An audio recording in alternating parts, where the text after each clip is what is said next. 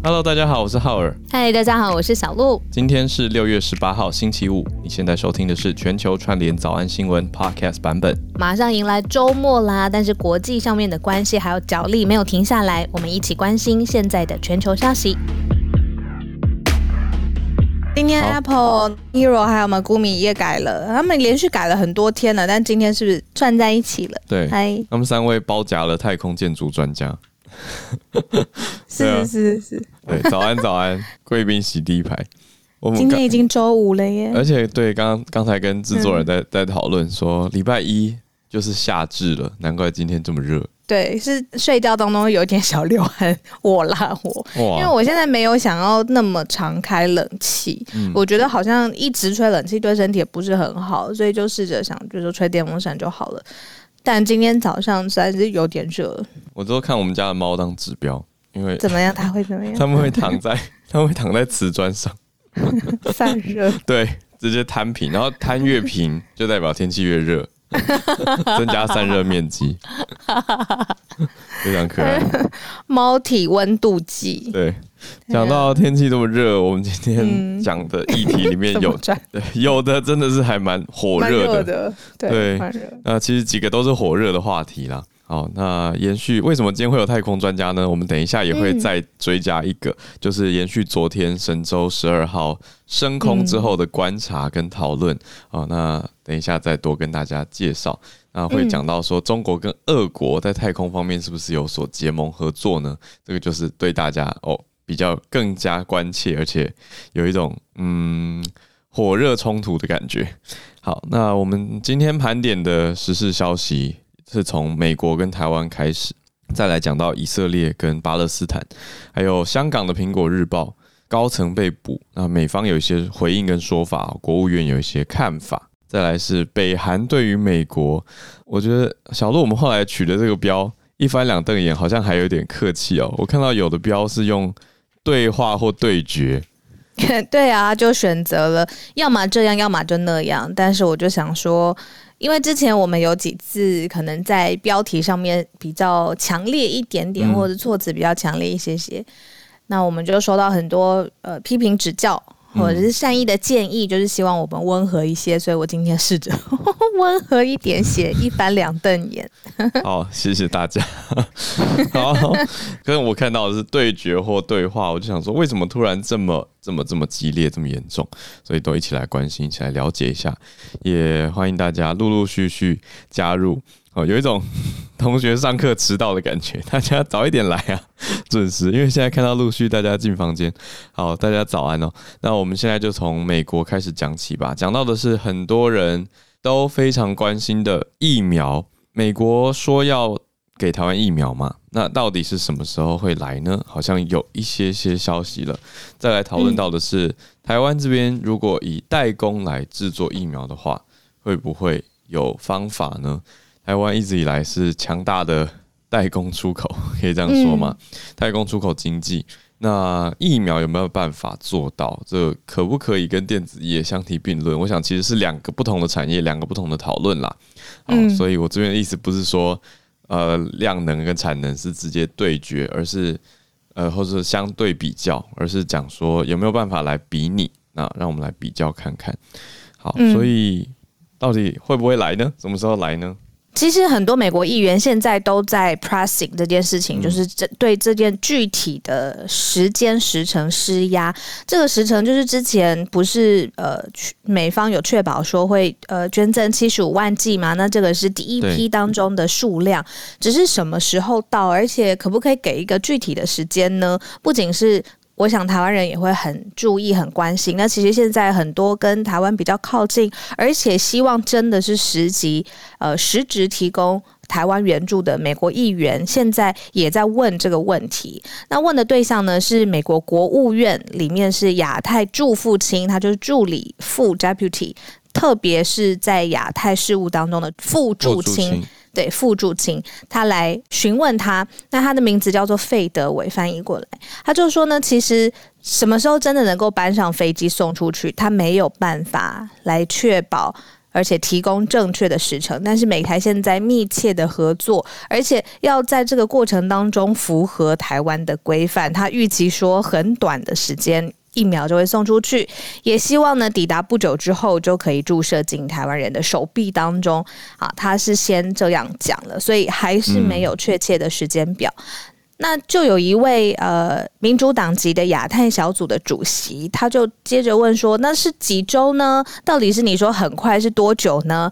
但是呃，刚才我们说的这一位傅柱清他说。嗯他是这么希望，也可能更快，但是真的没有办法确定具体的时间表。嗯，他用的词是 in very short order。嗯，in very short order, we do expect to have those vaccines on their way to Taiwan。嗯，所以 in very short order，但就非常非常短的时间，可是还没有办法明确的给出一个时间表。对。那他进一步有说，就是关于疫苗代工这件事情，是不是疫苗怎么样合作？我们之前早安新闻后来也有教过说，其实拜登之前他有说要跟盟友一起做盟友通力合作，让美国成立疫苗兵工厂 Arsenal of Vaccines。那其实台湾呃，这个傅柱清他有说，台湾确实有这方面的能力，所以。呃，疫苗代工是有在洽谈的，那是会进一步的，可能会有 roll 更多的细节。但是这个回应呢，我这边单方面看起来，我自己看起来是大方向面。大方向上面是友善的，还是对台湾是有承诺的？但是具体的细节上面，实在是以一个强迫症的我，就是想要知道，呃，确切答案，就是还是可能还有很多的细节还在谈判或者是呃沟通当中。那只是可以看到的一个状况是，这件事情不只是美国呃承诺，其实有很多议员在背后也是紧盯着他的执行，希望可以更快而且更有效率。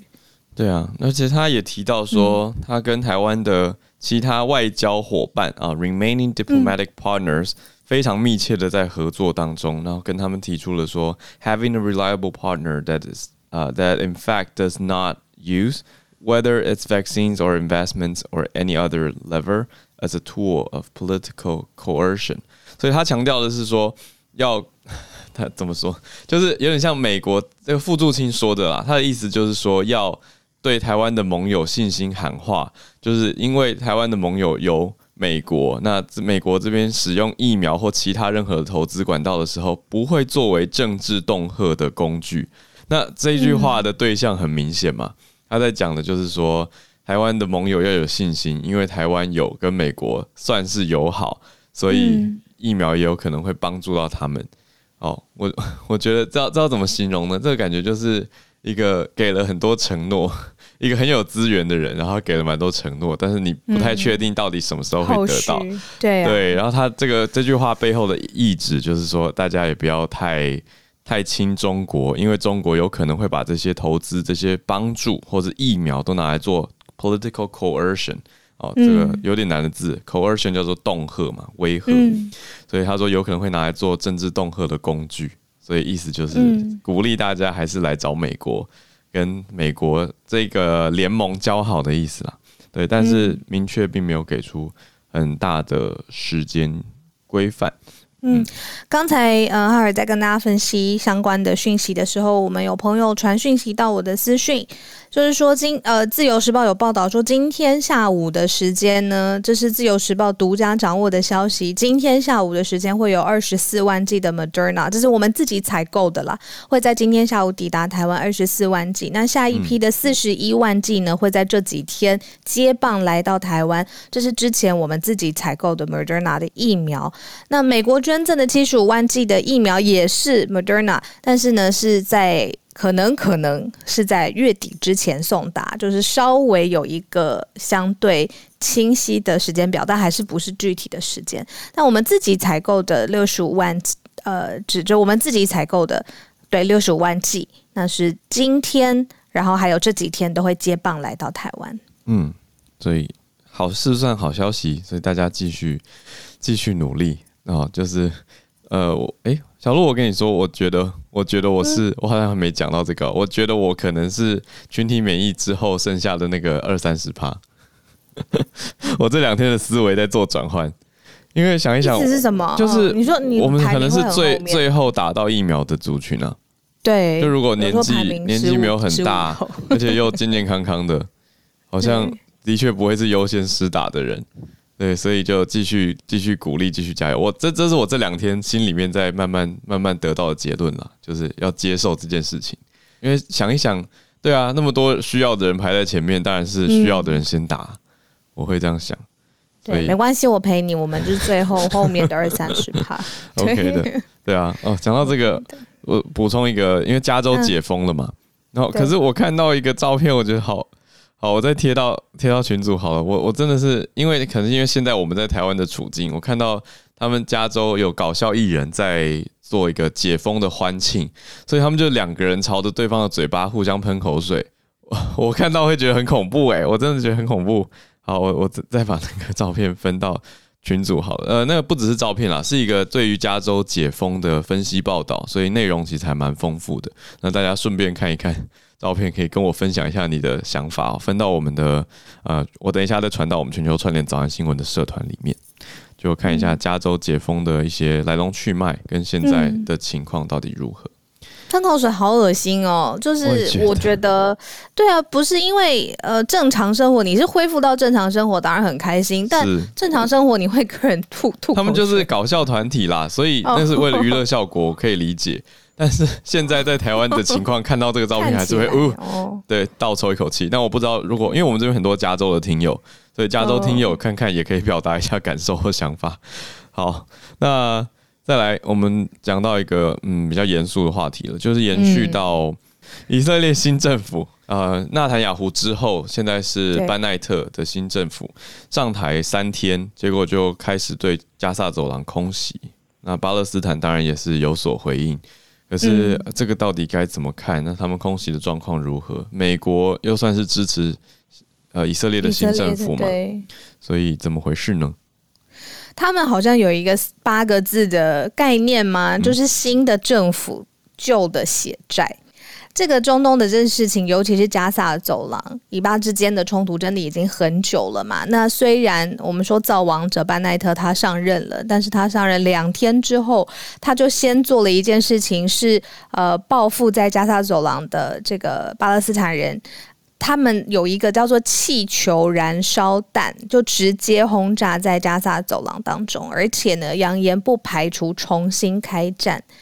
那所以，其实大家可能会很错愕，就是以为新任的政府会带来至少有一些些缓冲的时间，在呃轰炸加萨走廊的力度上面，或者是频率上面会降低。但是，才刚刚上任四十八小时的新任政府是再度轰炸了。那所以，呃，可能说变天两天就开打。在国际上面，我目前是还没有看到，就是呃美方有什么回应，就是除了呃他在新任刚上任三小时之内，拜登就直接打电话给他祝贺了嘛。而且之前 Dennis 老师也有说，就是因为美国很清楚，先拉拢一个盟友，先表态，而且可以靠呃美国对他的友好，进而影响以色列，对于美国来说是很好的政治资源。但是我不知道他们那个时候有没有掌握到，其实这么快的时间之内。嗯，新的政府，但是带来还是旧的气象。这个战争跟双方的呃军火上面的交锋根本没有停下来。嗯，半岛电台这边两个小时前新的报道是说又二度轰炸，从停火之后的二度，因为两天前是第一次。那刚刚就是、嗯、就是刚刚不是以色列不是、哦、不是半夜嘛？好，就就针对了一栋民用大楼。可是这个民用大楼，官方是表示说，这个大楼是属于巴勒斯坦的军事武装组织所拥有，所以他们就攻击了这个大楼。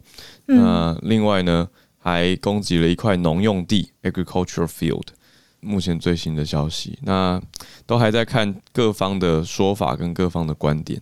我看到很多就是又点，不是说点燃，好像很有希望，但是。军火燃烧、爆炸，又在夜空当中的照片，那我就觉得哇，这个时间点是我隔离模糊，还是真的双方根本没有要停火的意思？因为这个很明显是，呃，你不是今天拍脑袋说我要交锋主要交锋，他一定是心里自己知道，就算是新的新政府上任，接手了一个长达十二年的。救政府，但是他心里一定知道，他还是要继续表达他的立场，而且是用猛爆的军火的呃军事的方式嘛。对。那所以我就看到好多这样子的照片，好像前几个星期也在看，然后今天又在看到了。对啊，哈马斯的发言人是有直接回应说他，他他的眼中或他哈马斯的官方观点是认为这一次的轰炸就是代表以色列新政府的立场跟他们的角色。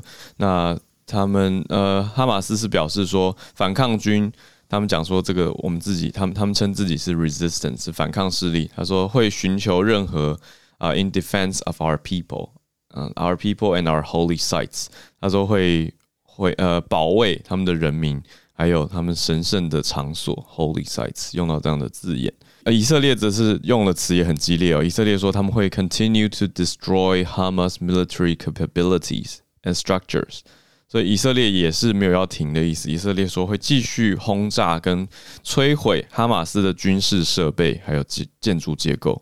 那他认为说，呃，以色列有权要呃有责任要保卫个加萨走廊。他觉得要处理，呃呃，他他的意思是说，hold it responsible for what's happening in the Gaza Strip。所以他觉得，呃，以色列认为哈马斯要为加萨走廊现在的现况负责，所以以色列要停止。加沙走廊的呃军事占领的问题，所以说以色列的立场跟巴勒斯坦现在看起来两边就是僵持不下，没有一边要放下的意思。嗯，没有一边要放下的感觉。其实现在也发生在香港的对峙当中。嗯、其实可能已经很大一部分的媒体啊，从不论是电视台，或者是报章杂志，或者是线上的媒体，其实我观察到已经是非常非常收敛，而且呃，言论自由空间已经被非常压缩的，就是因为香港出台的国安法嘛。台湾是称它为国安法，但是呢，同样一个法律呢，现在香港又来呃。拿来使用作为法源来逮捕香港苹果日报的高层，所以继呃黎智英之后呢，他是香港苹果日报的创办人嘛，那现在又有很多名的，包括了总编辑啊，多名的高层人士被逮捕了，就直接被逮捕，而且是警方直接搜索香港苹果日报的大楼。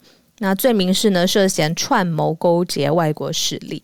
嗯，但是特别挑出这一题的原因，是因为呢，这件事情啊，就是警方直接进到媒体的总部大楼，然后逮捕人这件事情，已经呃层级上升到美国国务院的发言人。我们之前常常提到他的名字，就是 Net Price，他直接在简报当中是强烈谴责。他说，这个国安法的使用，你根本是。呃，针对的是香港政府嘛？他说，香港政府这样子使用国安法来逮捕人是选择性的针对，而且他说，呃，新闻工作当中你跟国外是呃国外的人士交换意见，这是很正常的事情，怎么会就说这是跟国外势力互相的勾结，而且要颠覆呃原来本国的势力呢？那他认为说这些行径是呃高度损害了。呃，中英联合声明当中，北京有同意哦，要维护香港的高度自治，而且要保护人民权利。但是这个层级发言是很高，但是这个论调其实是过去香港一两年当中就一直一直呃，不论是。国际的媒体上，或是英国，或是香港自己的人民，他们自己在面对国安法的适用的时候，呃，论调都是还是旧的，因为这个的确是呃，国际上面现在的观感会觉得说，国安法已经彻底改变了现在香港人民生活的方式，没有改变，呃，就是这件事情其实是持续当中，只是他的层级现在以媒体来开刀。嗯，对，我觉得小鹿你刚刚讲到一个重点是逮捕方式吧，就跑到大楼去直接搜索，这个真的会让人想到，嗯，上次白俄罗斯，白俄罗斯的这个飞机被 被被对被俄国抓抓这件事情，哎、嗯，是白俄罗斯去拦截了，应该说是白俄罗斯去拦截，不是俄国抓，对对对，对，就直接啊拦截民用飞机，会类似这种联想啊。就是搜捕手段，你是用比较公开、直接、激烈的去拦阻，还是说用调查，而且这种传唤的方式？我觉得这个还是有很大的不同，所以这个就让大家了解现在发生的事情。好，那再来看到北韩对于美国，为什么突然这么激烈呢？对话或对决，要人家二队选一队，为什么这么激动？北 韩对美国，二队选一队，对，对啊，二队选一队。北韩之前呃，有的时候会透过军事的有的试射什么东西，然后来释放一些些讯息。那这一次的释放讯息呢，是因为嗯、呃，这一次是在北韩。第一次在拜登政府成立之后，第一次对外发出的相关的讯息。那这个是金正恩他自己在北韩里面劳动部第八届的中央委员会的会议上面他自己的发言，所以好像不是要针对什么来回应，是他们自己的一个常会上面他们自己金正恩他自己做出的。他说，呃，他强调现在北韩需要做好准备，而且是做好哪方面的准备呢？对话或对决。这两方面，那之前 Dennis 老师其实也是有说，就是北韩他总是需要呃跟国际社会强调他们的立场，或者是他会释放一些讯息，让国际社会知道他现在站在哪里。嗯，那所以我在猜这一次他们感觉起来也是，因为我这边讯息没有前后的脉络没有很多，但是如果单就是释放讯息，呃，而且是在一个常会上面发言的的话，我在想，他只是想要让国际社会再次理解到他们啊，北韩现在的立场是在哪里，一直是有点有点像刷存的感觉，刷存，或者是之前有说会吵闹有糖吃，这个我记得呃，他们也做得很好。对啦，在这方面，这个重点是北韩在拜登新政府成立之后第一次对外发出相关的讯息，所以有点像延续这个对美国北韩对美国的脉络，因为之前在。川普执政时期，其实北韩对美国有非常多、非常多次的放话或者是对话啊，这个算对话吗？好，提出讯息啦。那现在他这样子是在拜登上任之后第一次，所以有这个脉络来看的话呢，就算是一个讯息的 update，就把它当成 news update 来理解。那刚刚说到，我们今天有邀请到专家嘛？那昨天有跟大家提到的是神舟十二号，昨天上午的九点二十二分就顺利的。发射升空了，但是呢，我们后续来观察一下，它其实背后代表的含义是什么？因为这背后我收到的新闻呢，告诉我们的是说，习近平政府也在加紧要新建天宫号的太空站。那我现在就邀请太空专家 Bill 张怀谦先生上来跟我们分享一下他所观察到的他的看法。他看到的是中国跟俄国怎么样合作来做太空站呢？好，这是没有早安。浩尔跟小鹿早安，早安，好久不见。对啊，大家早安。早。昨天神舟神舟十二号十二号载着三个太空人上的中国太空人哦，他们中国人很有趣，从以前他们就不喜欢用 astronaut 这个字哦，或者是 cosmonaut 这个字，他们用 taikonaut，所以他们自己去创造一个叫太空人的这种英文字，就是自己拼出来中文加英文的合并字。对，如果他们原本是以中文来说，都是叫宇航员哈，嗯、但是在英文他们会选择用 taikonaut 这个字哦。这个当时我在看的时候，我觉得蛮特别，就是中国他打算走他们自己独特的。对，那这个事情呃，比较属于民主主义的思想，在天在天上也反映出来了。昨天，呃，这个神舟十二号发射之后，经过六个小时的飞行，总算和他们四月底的时候发射的天和号核心舱结合。对，那呃，也去看了一下它核心上的结合的呃过程，也蛮顺利的。应该不是在摄影棚的哈，应该不会，因为 因为那个上次一 上次那个天问，人家就说是摄影棚里面拍的，但我也不晓得。嗯，那。这个天河号哈会是在呃明年要完成的这整个天宫呃太空站的核心。那明年中国还会再发射问天还有梦天这两个舱段。我觉得这这这几个名字组起来都很像那个偶像团体了嘛。那个问天梦天 对，巡天名字很 confusing 哎、欸，因为什么天和天宫，然后你刚刚说的。呃，就是都会有一个字是不一样的，对不对？一个系列感。对，那这个问天，我觉得对我来说比较有一点 confusion，因为比较问天是中国太空站的一个一个 module，可是，在火星环绕的那个叫天问，嗯，所以我觉得哦，有问天又有天问。对，问天又有天问，甚至祝融，所以我就觉得实在是很多名字，分反正中国用不完了哈。嗯、那这个呃，他们这次的神舟任务是时隔五年之后，中国又发射了载人任务。上一次的任务是在二零一六年，也就是呃天宫二号那当时天宫一号跟天宫二号都是为了这一次的天宫正式的呃大型的太空站来呃 rehearsal。嗯，这次呃完成之后，他们会把一些东西先带进去，到时候明年发射两个实验舱，那问天跟梦天会完成天宫的大部分的结构。嗯，那到时候这个东西很重要，是因为在二零二四年左右，嗯，国际太空站会退役。目标是退役。那这个时候，International Space Station 就是 ISS，现在目前十六个国家建造的。当时初期，美国是排除中国啦，但是有把俄国算在内，所以中国当时就开始计划要盖他们自己的太空站。嗯，这个 ISS 本来从一九九八年开始盖，那打算在二零一五年要退役，可是又延到二零二零年。那现在决定最后在二零二四年退役。嗯。俄罗斯也表明了，在二零二四年退役之后，他们就不会再参加呃美国这样子的大型计划哦。转而俄罗斯他们要盖自己的太空站，不是跟中国，是自己要盖。是跟中国吗？还是对，在低地球轨道，俄罗斯要盖自己的太空站。嗯，中国也会完成它的天宫，而且很有可能在二零二四年之后到某个时间点，也许在俄罗斯盖完它的太空站之前。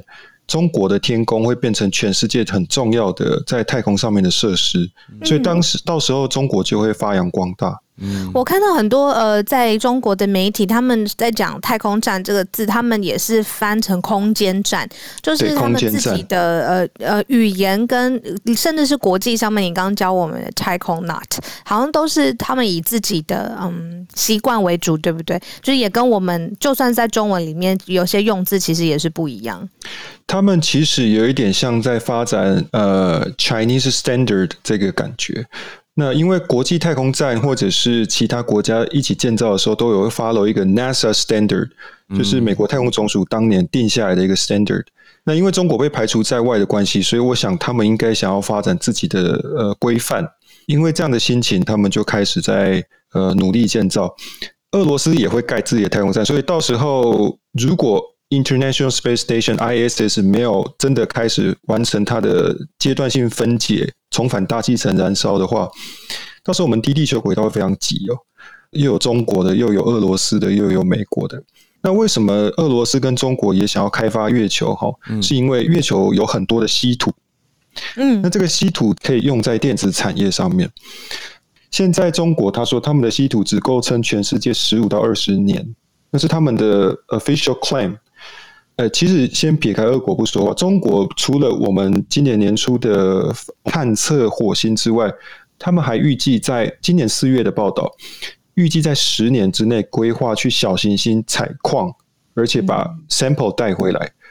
不只是呃政治集权上面的对抗的问题，还有非常直接的，比如说资源上面稀土开采的问题。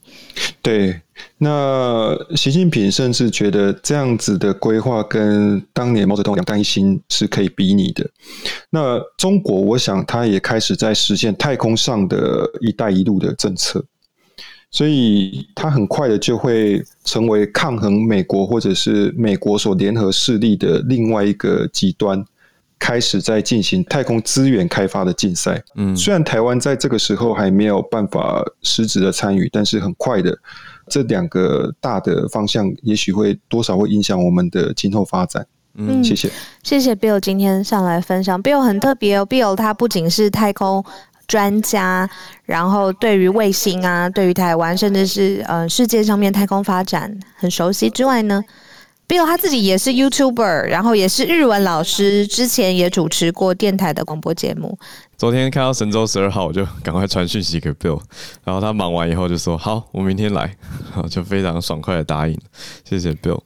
Bill 现在人不知道在哪里，因为刚才感觉上有有太空的回音，没有太 太空是没有回音的，太空没有没有空气啊，没有介质，有的时候，对对。对，有一个我们科幻想象中的太空感，自带声效，太空是非常安静的，这个我 国国中理化有学过，还可以，好，好，谢谢 Bill，谢谢。那八点三十五分，我们是不是就开放串联了？哈儿，嗯，是哦，我看到好题目了，来月光河。Hello，早安！全球串早安新闻，早安浩儿，早安，纽约晚安。对，现在是八点三十六分，我们差十二个小时的时候就是晚上。然后我今天要分享的是美国就是疫情过后这异常强劲的经济规模增长，然后就不想。全球的通货膨胀，那我这边要分享一个新闻英语，就是 global inflation 全球通货膨胀。我每次都比较关心这种经济方面议题，上一次就有讲到那种 retail therapy，就是买买买，然后来治疗。对，然后今天就是要讲说，其实从今年五月。美国的居民消费价格指数增长了百分之五，是从两千零八年那时候经济萧条来最高的涨幅，是很可怕。然后最近美国劳工部的数字呢，有表现说，就是四月份的通货膨胀率也是有四点二百分之四点二，真的很夸张。那时候四月的时候，劳工部啊、呃、还有美联储那时候是曾经表示过，以为那时候。通膨只是暂时的现象，没料到五月的时候又再创新高了，所以真的是 就是造成了，其实世界各国的银行也都有在担心说，嗯，为什么会这样？疫情以来呢，然后已经就是经济从二零年第二季度又出现有史以来，呃，就是又有严重的暴跌，然后现在又有过热，就是有很多很多的转折。就有在推估说，是不是疫苗的推动，然后是让经济复苏，然后还有人们压抑需求许久的那种购物欲的，嗯，对，就是跟我上一讲到的也有关联。嗯嗯，我觉得压抑许久铁定是一个因素嘛，比如说报复性的购买啊，嗯、或者是报复性的 party，然后报复性的互吞口水，这不要啊，这不要。那个报复性有点太强了，了，对对，对，然后带动整个强劲的经济规模增长，然后促使了全球的通货膨胀。那月光河有买买买吗？我我觉得我的物质欲望比较低，然后我是存钱，对，因为说未来、嗯、哇，可是我知道月光河有收藏很多乐器，很特别，看所以是看别人买了，看别人买，嗯、对，还是存钱吧。嗯，我也是，这我跟你一样，我们可以握手。好，谢谢月光河，空中握手，没错。有没有？我就这句话就没有接话，有没有？没关系，安静了起来。我懂。我们感谢经济，感谢你的支持。造成了一手造成没有了，他自己说。小鹿经济圈，小额付款，小额付款，对，对小额经济圈，对对。讲到这个，前几天有一位听友赞助了一万块，嗯、我要谢谢他。哦天哪，这个又我们要手写感谢函呢，很惊人，对。我要送豆浆过去了，是谁？是谁？他他很特别，他叫做他叫做舒适爱地球。他说舒适环保爱地球，支持优质节目继续做下去。那当然还有很多听友就是说啊感谢啊，支持优质节目，还有助战专家，那都非常非常谢谢大家。还有一个很酷的小郑。哦，他留言就留了一个横杠，就是一句话都没讲，他还赞赞助了三千块，表示就表示我在，他就写一个横杠，然后就对，就赞助三千元，所以谢谢大家，谢谢大家，谢谢大家给我们很多咖啡。是我们史上收到最高的赞赞助金额嘛？之前也有捐款，对，小额里面也有过其他一万元，来找一下，然后我们要 要要那个公平应对，都要唱名。我看一下，我们先连线到下一位。好，下一位是人在嘉义，但是一直很认真关注匈牙利的 Kevin。我很好奇耶，为什么你这么关注匈牙利啊，Kevin？因为之前也有去德国交换的时候，也有机会去匈牙利旅游，哦、就是自助旅行，然后就旅行的经验还蛮不错的。然后刚好就是最近关注到那个，首先是复旦大学的新闻嘛，对，然后我觉得蛮有意思的，就是。嗯对啊，然后后面就是刚好最近在关心那个复旦大学新闻后续发展的时候，又看到哎，居然又有另一个比较有争议性的法案通过，嗯，然后又在刚好又在匈牙利，我觉得可以持续来追踪这样。这个法案我看了有一点点嗯不理解前后文，但是我可以理解为什么群众会上街抗议。不如你就跟我们分享一下吧。嗯、对，就是执政党他们是以一百五十七比一，然后通过就是。立法禁止在未成年，就是未满十八岁的那个学校教育里面传授他们有关 LGBT 族群的那个相关内容。哦，然后原因是他们理由是说，呃，其实有有点把它混为一谈，就是他们有一个一项叫做儿童暴力法案，然后他们把呃所谓恋童癖跟 LGBT 族群把它有点奇怪的连结，就是说他们认为。接触 LGBT 可能会去让儿童在身心发展上有一点混淆，然后把它跟恋童癖这件事情混结合在一起，然后说学校的教育不能有这个内容在未成年的教育里面，包括就是电视广告也不能在非深夜时段播出跟 LGBT 相关的广告内容，然后就引起国内就是一些人权团体还有包括 LGBT 族群的反弹，认为说这样其实是做人权倒车的事情，因为包括在更早之前、嗯嗯、真的蛮倒车的哈。对啊，就是二零二零年底的时候，就是匈牙利他们已经先通过一个法案，就是同性的族群他们是不能领养小孩的，这样。对，然后他们的宪法也是很明确的，就是把父母的角色定为父亲是男生，然后母亲是女生，然后这个就会让匈牙利国内把他跟呃比较保守的。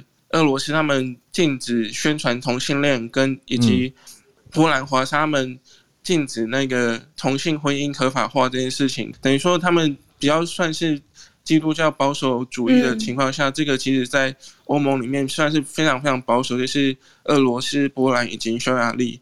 我觉得保守不是问题，可是不开放讨论会是一个比较大的问题。那本来就是在不同的观念之中，是需要大家一起协调跟凝聚去共识的。就像慢新闻一样啦，就我觉得不太可能希冀说一瞬间完全的颠覆，可是。改革是需要时间，对。可是现在看到他既然会要上新闻，提出更多的讨论，我想也许是一个好的开始吧。那大家就持续去关注这些地方。那如果有其他人就在这些地方的朋友，也可以上来跟我们分享一下当地的观感，跟你自己跟身边邻居，呃，讨论到这些话题相关的感受跟想法，都欢迎你。谢谢 Kevin 带出这个讨论，谢谢。谢谢。那我们继续延伸到跟澳洲串联。澳洲，澳洲现在是早安吗？也不是。飞，你的那个对，是早安。你的 slogan，早安，我好喜欢哦。飞的 slogan 写 Good girls go to heaven, bad girls go to everywhere。那个是一首很老的歌，就是你们也可以 Google 一下这个歌词，就会听到那首歌。其实那首歌听起来蛮 funky 的。就是好女孩上天堂，坏女孩处处有。或者哎，不对，Go everywhere 的意思是 Go everywhere，到哪都任何地方，应该说到哪都处的很好的意思。来，我们让费分享。今天想要分享一个澳洲的民调，这样子。那这个是从雪梨城风暴他们做的民调，那总共调查了，呃，在网络上做调查，调查了两千个澳洲人。那根据民调呢，百分之六十二 percent 的澳洲人希望澳洲政府在面对中国的关系的时候，可以坚持自己的立场。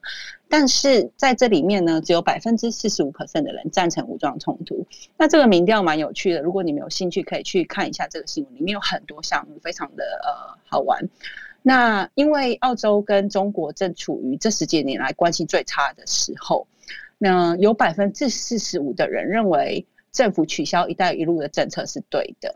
那这个民调里面呢，总共针对主要是针对两大项，一项是对于澳洲政府过去跟中国政府所做的事情的民调，一个是对未来可能发生的事情的民调。那最主要是因为去过呃去年十一月的时候，嗯。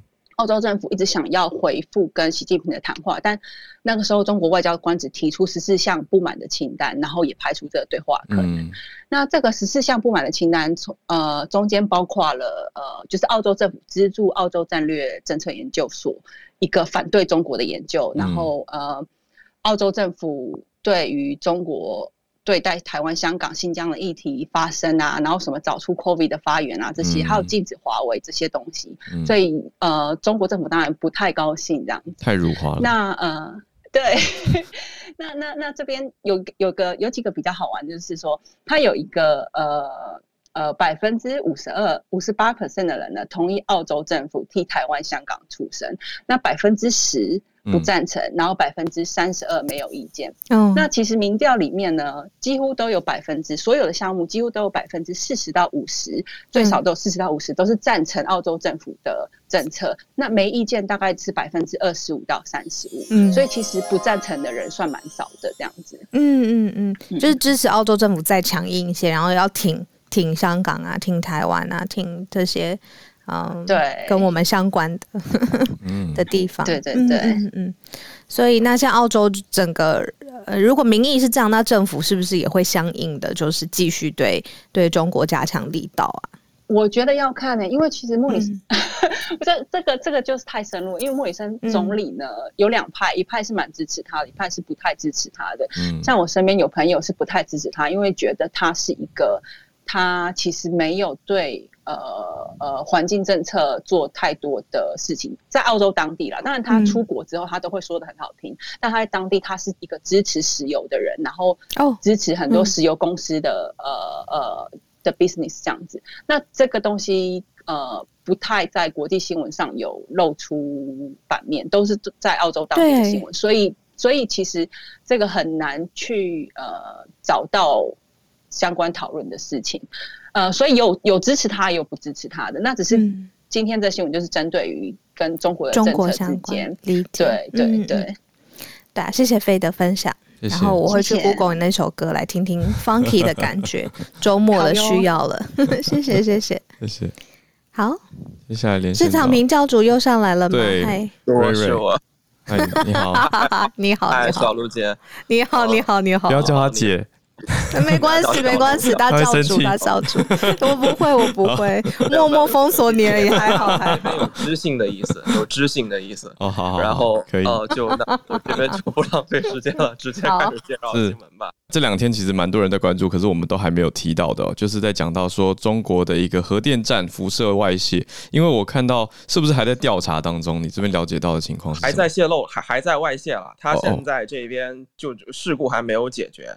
他现在只是说没有出现核泄漏，但他呃是有存在辐射泄漏的一个问题啊，这个是肯定有啊。但他他现在的状况就比较奇怪，他承认这个核心燃料棒有受损的一个情况，然后也承认周边的那个辐射值有提高的一个情况，但他不承认存在核辐射泄漏，就是所就是所有的数据都表明他可能有这方面的一个风险，但是他就不愿意把核泄漏这个词汇拿出来讲，嗯，然后。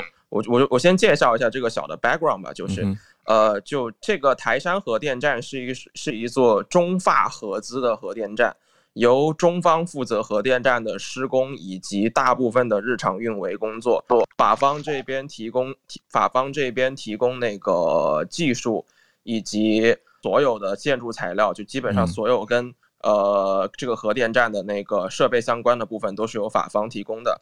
然后在上个月月底，也就是五月三十号的时候，法方紧急向美国能源部去，就相当于就呃发就发起了一个那个呃专利豁免，或者是叫叫技术豁免权，因为呃中国台山核电站的这个所有方是在美方的那个技术实体制裁清单上面的，然后当时出现了一些问题，然后需要用到美国的技术才能够解决。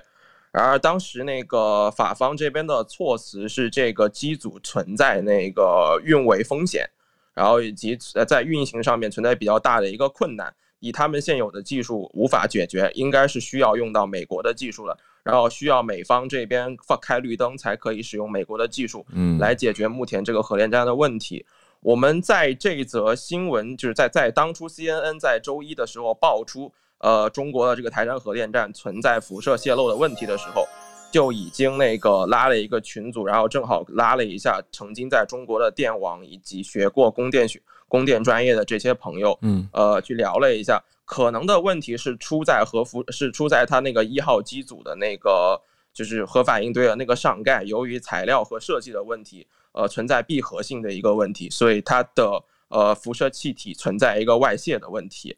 呃，然而问题就是这一次中国官方宁可把那个这次辐射值呃提高的原因去归咎于燃料棒的破损，嗯，然后也不愿意承认这个核电站呃本身的一个设计的还有它自己一个运维管理的问题。理解。所以本身这个核电站这已经出过一次事啊，这已经是第二、第三次事情事故了，所以这就是目前比较吊诡的一个地方。既然一切都在你的掌握之中，嗯、你为什么要让让你的合让你的那个技术合作方去找美国球员？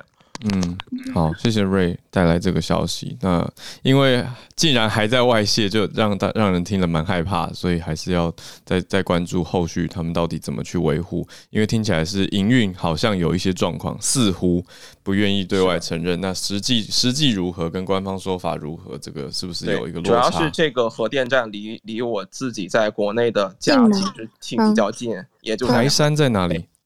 台山在广东省的一个海滨城市，哦，离香港大概是一百一十公里，哦，然后离深圳大概是一百公里左右，然后它的一号机组是目前世界上最大的单体机组，发电量是最大的，容量也是最大的，嗯，所以呃，这就是目前一个比较令令人令人担忧的地方，所以是华南区很大的一个发电站，对，基本上中国能排到前四。然后它的一号机组机组是全世界第一大。嗯嗯，谢谢 Ray 帮助我们了解，我终于知道这个核电站的纠结点是什么了。那大家也看点也知道说，哎，不是到底是燃料棒还是它整个营运问题？那背后还牵涉到美国、法国的技术，原来还有这一层复杂的关系。谢谢你。对。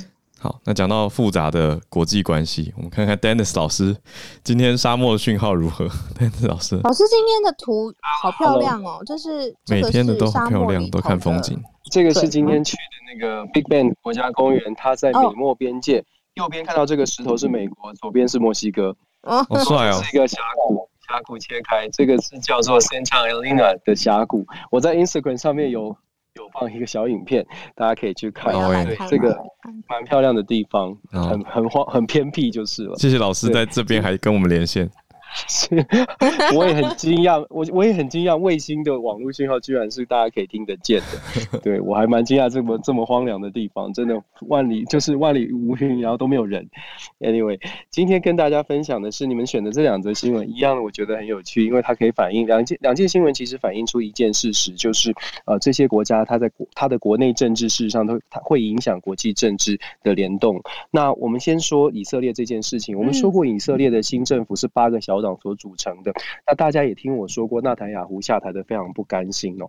那这一次的这个呃新政府的空袭，第一个是凸显了大家会说，哎，新政府为什么 Bennett 上台之后好像很强硬哦？大家要先知道，这个八个小党里面呢，有一个小党叫做阿拉伯的这个 RAN R A A M 这个党，它虽然只有四个席次呢，但是它的立场跟其他的七个党事实上是有点南辕北辙，因为这个阿拉伯的这个小党事实上它是非常支持就是阿拉伯方面，也就是巴勒斯坦。就是在啊加萨这一边的，所以其实呢，其他的小党对于他的加入是很非常非常勉为其难的。那更不用说纳坦雅胡所带领的这个。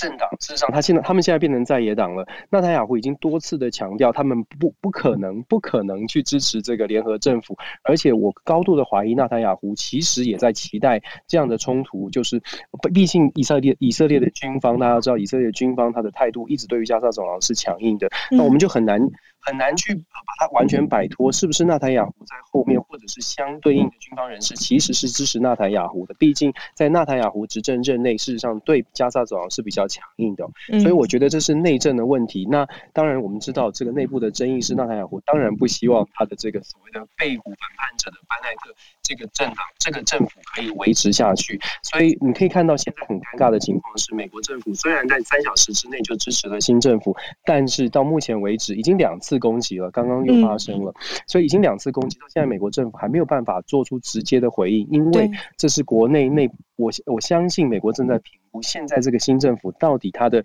掌握的权力到底 consolidate 到到什么地步？就是他在国内到底能不能稳固他的政权，这是要判断的，没有办法急着做出决定哦。所以我觉得美国正在听其言观其行，然后还要再观察以色列现在的状况。那我说这是内政的问题。同样的，在北韩的问题上，北韩今天金正恩出来讲了一个话，或者是官方释出的对话的呃对释释出的这个声明呢，是说 either 是 dialogue 或者是 confrontation，就是刚刚 Howard 所。解释的对话或者是对抗哦，为什么会这么做？他到底是不是他是是是出什么样的意思呢？事实上，我们要看北韩的内部，北韩内部在最近传出非常严重的食粮食缺乏的问题，这是非常严重的。那我们当然不，我我觉得金正恩减肥当然跟这个粮食缺乏应该也不缺不到他哦。但是但是我们必须要说，粮食粮食缺乏是金正恩自己都公开承认，这在北韩很少见。北韩的神一般的领导人不可能去说我们现在没有粮食了。但是根据各方的情资，还有各方的媒体的报道，都在显示北韩的粮食的缺乏的情况是非常的严重。嗯、那当然，这跟过去这一段一年多以来 COVID 的情况，在北韩当然是零确诊，但是大家知道零确诊。你很难去判断北韩的零确诊是真的零确诊还是怎么状，是什么状况。所以在外界资讯不对称的情况之下，我们只知道北韩现在，包括金正恩自己都说，全党要全力动员来来挽救国内的经济，挽救国内的粮食的问题。你就可以看到金正恩在国内他的这个粮食荒是非常的严重的。那在这样的情况之下，金正恩内部所承受的压力，让他必须要做出一些一些。呃，改变，所谓的改变就是 either 请美国解除对他的经济制裁，让他可以赶快的跟世界接轨。让他可以赶快的寻求外援，或者呢，当然就说，如果你不帮我的话，那我只好打仗。所以我们在解读这个呃北韩对外的所谓的对话或者是对抗，我个人的解读会是，金正恩确实受到了国内蛮大的压力，尤其是来自于民、嗯、民间的压力，因为这是他没有办法在国内解决的，他只能诉诸外力。那拜我们说美国啊就是国际政治，我们看美国，我们是一直都说美国的拜登哦上台以后顺风顺水的在推动在主干上面所有的外交政策好像都是。顺风，但是在主干旁边的支线呢，像以色列啦，像北韩的问题，现在在支线上面好像有点出状况哦。这个支线出状况，到底会不会影响到主线？会不会影响到美国继续在继续推动所谓的美中之间？今天也传出一个消息，是说丢出一个第一次有一个呃时间点出现，就是在 G20 的峰会，也许美中可以在那个时间对话，那是在十月份哦。我们之前有分析过，像拜登已经邀请了七月十五号邀请了德国的总理梅克尔到白宫。事实上，它还在继续的铺陈。那如果大家有关注外媒，包包括 Bloomberg 的新闻的话，我不知道大家今天看 Bloomberg 在解释拜登的外交政策，呃，会不会觉得跟我讲的非常的类似？如果好，大家有去进去看的话，嗯，所以我们说拜登的主线呢，现在主线是很明确的，但是支线会不会影响到，会不会反过来影响到主线，就看北韩跟中，我们要观察的是北韩跟中国在这次北韩释出的这个讯号之后，北韩跟中国的连结是什么？以色列会不会跟俄罗斯还有中国产生什么样的连结？那么如果是这样的话，他们寻求的协助的对象如果是中国、俄罗斯，那么就会影响到啊拜登的主线了。这是我们后续可以去观察的。那。再补充是，今天其实最近呢，美国国会正在进行预算，尤其是国防预算，所以大家在台湾的媒体上面可能都看到，这个参谋总长联席会的主席天天这个 Mark Milley 天天都在被被问到说，呃，中两岸关系到底怎么样？今天又被问了，就是说，就说中国到底会不会呃入侵台湾，然后时间点什么的。Mark Milley 就讲了一个非常关键的，我也希望可以跟台湾朋友分享的是，他讲的关键的字是在于说，他觉得中国到目前为止，他要入侵台湾的能力还有 ways to go，就是说还有很长的路要走。事实上，以能力来说，但是我们也要非常的谨慎哦。就是说，我们说我们刚刚讲的，呃，包括了北韩，包括了以色列，我们在整个大环境来说，理智的判断是如此哦。但是我们要顾要。注意的是，有的时候国内的变局也有可能带，有可能去改变它整个对外的手段。我们说的国国内的变局，包括了包括了在中国，可能也会看到，呃，COVID 之后经济到底是不是复原到一定的程度？毕竟我们之前有分析过，在国在中国，它的政权的合法性在于它的经济能不能够让老百姓满足。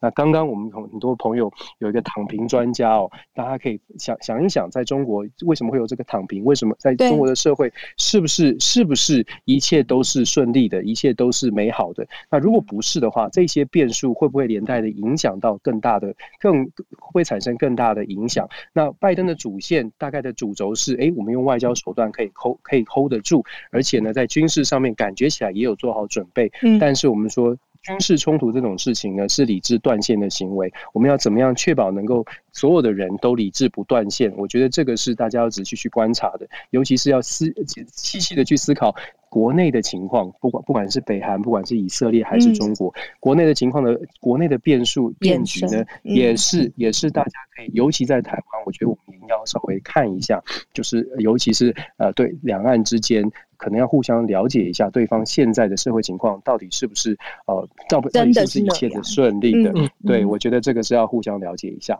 感谢今天老师，谢谢，谢谢老师，谢谢，在这么漂亮的地方，不知道老师会怎么想？就是我我刚才呃特别有听到，比如说北韩他可能内部有呃粮食的问题嘛，然后所以他其实内部延伸出来，变成在外交上面，他就会说好，他现在对美方来呃发一个讯息，说是对决或对话。嗯，我就会在想说，那是不是其实他是在寻求，其实要有呃帮助啊？那但是他又是神班的领导人嘛，所以他必须先释出像这样子的，也是强硬的，而且是呃呃很有力的讯息。嗯，所以那帮助的话，也是跟盟盟友求助啊。盟友 盟友应该是隔壁邻居啊。哦，也是齁，也是。嗯。那如果学生都像你们两位这样，就太好了。就 会讨论讨论。我现在其实是最害怕的，就是因为怎么说？呃，这些国际的一个压力，然后促使国内相当于找到一种，就是把民族主义当成是一种最后的稻草。嗯。然后去在社会里面大肆的煽动民族主义，然后去不叫迫害吧，就是把躺平主义进一部分进一步妖魔化，或者进一步。呃，对躺平主义这个东西进行一个污名化，然后让全社会是就是以打引号的去除寄生虫的方式，嗯，然后来阻止人阻止普通的那些民众去躺平，因为这是可能是的一种方，因为这几年中国国内的民族主义情绪。高涨、呃，高涨到了到了一种程度嘛。对，可是如果不针对躺平主义来说的话，其实中国很多次是当呃，比如说内部有比较质疑的时候，或者是比较不稳定的时候，就直接把一个事件上升到民族主义凝结内部，然后对抗外部。这件事情好像重复发生过很多次了呀。对，这样的事情发生过很多次啊。当然不光是中国，但中国在近几十年基本上。干这种事情干了不止一两次，就是曾经有一个那个，呃，有一个那个就是第三方记者做了一个独立调查，去调查一下《人民日报》上面出现那个敌对势力或境外势力这样的词汇，它的一个比例，然后发现，在几个特定的经济不好的时期，或者是国内的那个状况不是特别好的时期，出现了一个暴涨。嗯就包括现在呃中国国内的媒体提到的最长的一个词汇，就叫境外势力。嗯，然后就我上次听到境外势力，应该还是我小时候啊。然后，但是现在就感觉有一种恍若隔世。刚刚我们在讲香港苹果日报高层，就是因为勾结境外势力啊，真是的。哎，好，再该观察看看有没有这个过高的民族主义情绪，那是不是因为经济或者是什么原因？好，谢谢瑞上来呼应。那我们延续到前面讨论的疫苗什么时候来台湾？那一直有在关注疫苗消息的孔医师，前几天也在跟我们做科普嘛，还有分享。那我延续看，其实昨天呃也不只是呃，应该说不只是有话好说节目等等。我看到何美香老师其实也有提出跟孔医师讲的一样的提醒哦，就是看背景值的数据来看，长辈八十五岁以上年长者，其实本来就有一个每天大概的平均死亡数值，来让大家。好好的冷静看待，不要太恐慌。所以看看孔医师今天是不是要做补充呼应，或者是孔医师今天想跟大家分享什么主题？我觉得今天的报纸又吓到大家了，什么累积二十七例猝死啊，这是已经第三天了嘛。嗯，那我觉得有一个数字哈，呃，要再跟大家讲，呃，前天就是我们大量开打的第一天，我们打了十三万剂疫苗，哎，嗯。十三万四千四百二十八，然后那一天单日是新增九例死亡，嗯，所以因此这个分母大家不能忽略看到，就因为我们大量施打，才、嗯、才会有这么多人嘛。因为我们去年流感一天顶多才打，哎、欸、是多少啊？忽然想不起来。医师，我觉得是那个那个那个时间顺序的关系，就是。因为大家心里会觉得说，长辈他虽然年纪大，然后身体可能本来就有一些毛病，可是他也没事。但是打完刚好隔几天，或者是当天或隔天，就不免会有这种联想。所以这个到底要 怎么去 怎么去应对？因为理论上真的他们就就是要怎么怎么形容呢？就是高龄者。随时有可能会走，我们可以这样讲吗？那他他因为疫苗这个前后的关系而让人有这种联想，要怎么去除？我觉得，嗯，现在就是有点耐心哈，因为昨天指挥中心收到通报，十一例里面目前已经有两例有解剖相验了，然后看起来就是心血管疾病嘛，一例已经确定是心肌梗塞，嗯，一例是看到他的冠状动脉三条都塞得。很满，嗯，然后应该是这样这样的人猝死的几率是蛮高的，嗯，因为他是心血管疾病已经塞得很严重，嗯，那你也许也会怀疑说，哎，会不会打疫苗的不舒服，会去排队，然后什么，哎呀，现在很热嘛，然后引发他发生猝死，我觉得这也是一种想法，嗯，所以它不一定直直接间接跟疫苗施打有关，我觉得也许哦，所以我觉得假如。呃，大家看到新闻难免恐惧，嗯、难免觉得不放心哈。对，不管是长辈自己或是后辈都一样。我我这两天也接到很多询问，嗯，我觉得真的担心的话，我们就不妨缓一下，嗯，呃，就就不要带着这种害怕的心情去注射疫苗，这、嗯、应该是要很开开心心的哈。你是为了自己的健康，不要有这种疑虑的像我们就看一下，因为我相信大概在一个礼拜。指挥中心会尽量厘清这些人的死因，就跟世界各国做的一样了哦。嗯，给我们一个答案。然后好消息是莫德纳好像要来嘛？对，而且好像来不少。刚刚又有快报哈。对，今天后天好像都会有，所以我觉得缓一下，缓一下。哎，也许你另外一个疫苗选择也有。假如你真的有点担心，嗯，我们就再看一下，看状况会怎么改变。嗯，谢谢医师，这样可以理解了。也回应到，我觉得蛮多人心里面的担忧，或者是那个心里面疑虑的问题。我觉得用那种发生率哈，说服大家其实是比较下策了哈。对，那个对不对？那我觉得实际上还是要厘清每一个人的死因，这样是比较一翻两瞪眼，证据比较足。你实在不行的话哈，那才用什么发生率？有比较没有超过背景值这种解释法，这应该比较理解比较好了哈。对，因为大家看着别人的数据就觉得那个叫做数据，可是发生在自己身上就是近亲家人的离去，所以那种感觉实在是很很不一样的。对啊，所以谢谢医师这个分析，让大家有一个好的看法。那我们今天也是直接来到了礼拜五，过得很快哦，一个礼拜就这样过去。那有一首。防疫歌曲是来自谢明佑老师，从我觉得很好听哎。对啊，闽南语歌《爱相信咱一定会过见面》，咱相信，爱相信，爱相信，小好爱就是爱，爱就是爱，爱相信。OK，爱雄心。你要讲英文了吗？没有，你把后面教我念完嘛，让我不放弃任何一个。好，加油，很好，爱雄心很好，咱一定，咱一点也不错，会过。见面，哎，哥见面，祝大家周末愉快。我们礼拜一夏至的早上再继续串联，希望不要太热。好，希望大家都安好啦，Stay safe, stay healthy，继续加油。好，爱相信一定，咱一定会哥见面，要相信我们一定会再见面。好，礼拜一早上继续见。谢谢你今天的收听，想知道更多的消息，都欢迎加入 Facebook 社团全球串联早安新闻。喜欢我们的节目的话呢，请帮助我们订阅、分享、刷五星，或是透过小额捐款赞助的方式支持我们哦。对，非常谢谢大力赞助我们的朋友，让我们有很多咖啡可以喝。谢谢大家，谢谢大家哦。我们看到有一万块的赞助出现了，希望有下一个，还有更多个。哦，舒适环保爱地球，谢谢大家。那我们谢谢大家的支持跟陪伴，我们就下周一下周见，拜拜。